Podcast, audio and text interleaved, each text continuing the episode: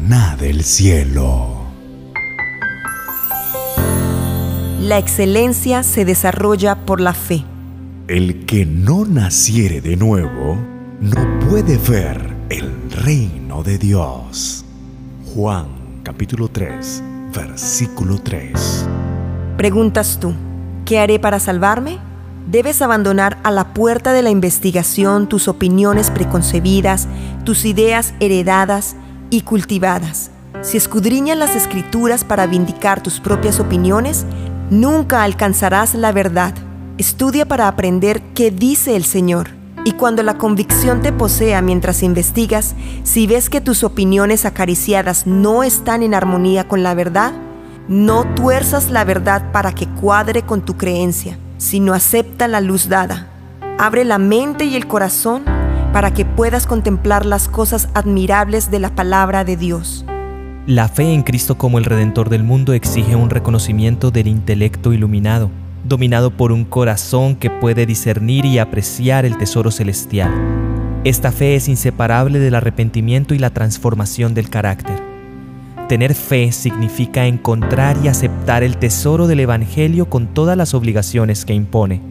El que no naciere de nuevo no puede ver el reino de Dios.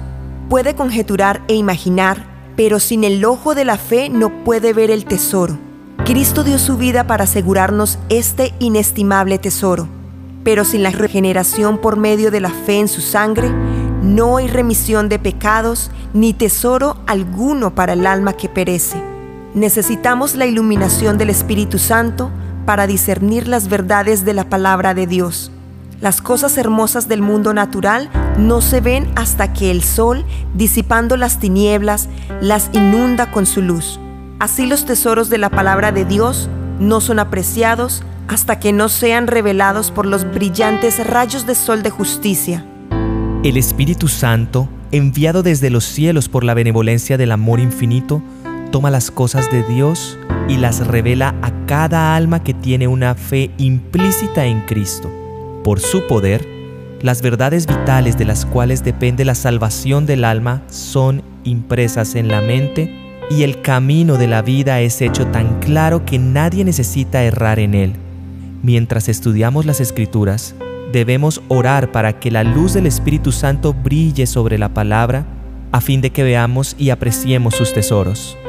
Por la fe en Cristo se puede suplir toda deficiencia de carácter, purificar toda impureza, corregir toda falta y desarrollar toda buena cualidad. Todo ha sido producido por el Ministerio Son Dos, extraído del libro Reflejemos a Jesús.